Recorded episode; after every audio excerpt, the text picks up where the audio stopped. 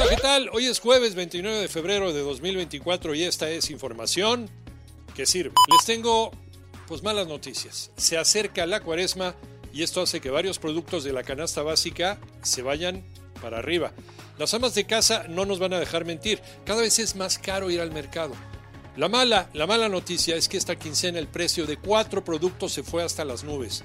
Pollo, cebolla, limón, aguacate. ¿De cuánto está el zarpazo o de cuánto han encajado el colmillo del tiburón en esta cuaresma? René.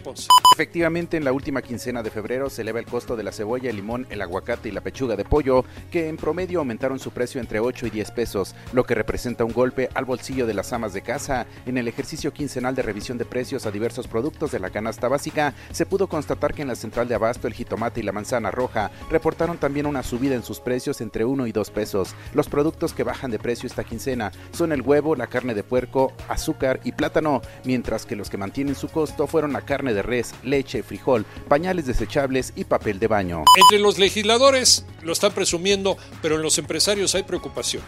Y es que se busca aumentar el pago de aguinaldo a 30 días en lugar de 15. Pepe Toño Morales. Gracias, Iñaki. Efectivamente, actualmente las leyes contemplan que el aguinaldo que reciben los trabajadores sea equivalente al pago de 15 días. Pero en el Senado la propuesta de duplicarlo encontró buen camino, avanzó en comisiones y se espera que en breve sea sometido al Pleno. Lo cierto es que esta reforma ha generado mucha preocupación y molestia entre los empresarios. Ivonne Menchaca. La Comisión del Trabajo y Previsión Social de la Cámara de Senadores aprobó aumentar de 15 a 30 días el aguinaldo a los trabajadores del país. Pero los empresarios mexicanos afirman que no es el momento idóneo para aprobar este tipo de reformas, sobre todo por el contexto electoral y porque sería una medida agresiva para las empresas, sobre todo las MIPIMES que representan el 99% de las empresas del país. ¿Piensas ir al partido donde la Chivas le van a ganar al Cruz Azul? Bueno, ahí te van los precios de los boletos para que prepares el bolsillo. Gabo Ayala. Gracias Iñaki, así es, y es que hoy arranca la venta general de los boletos en taquilla 1 del Estadio Azteca para el juego de este sábado entre Cruz Azul y Guadalajara, que arranca a las 19 horas con 5 minutos y correspondiente a la jornada 10 del clausura.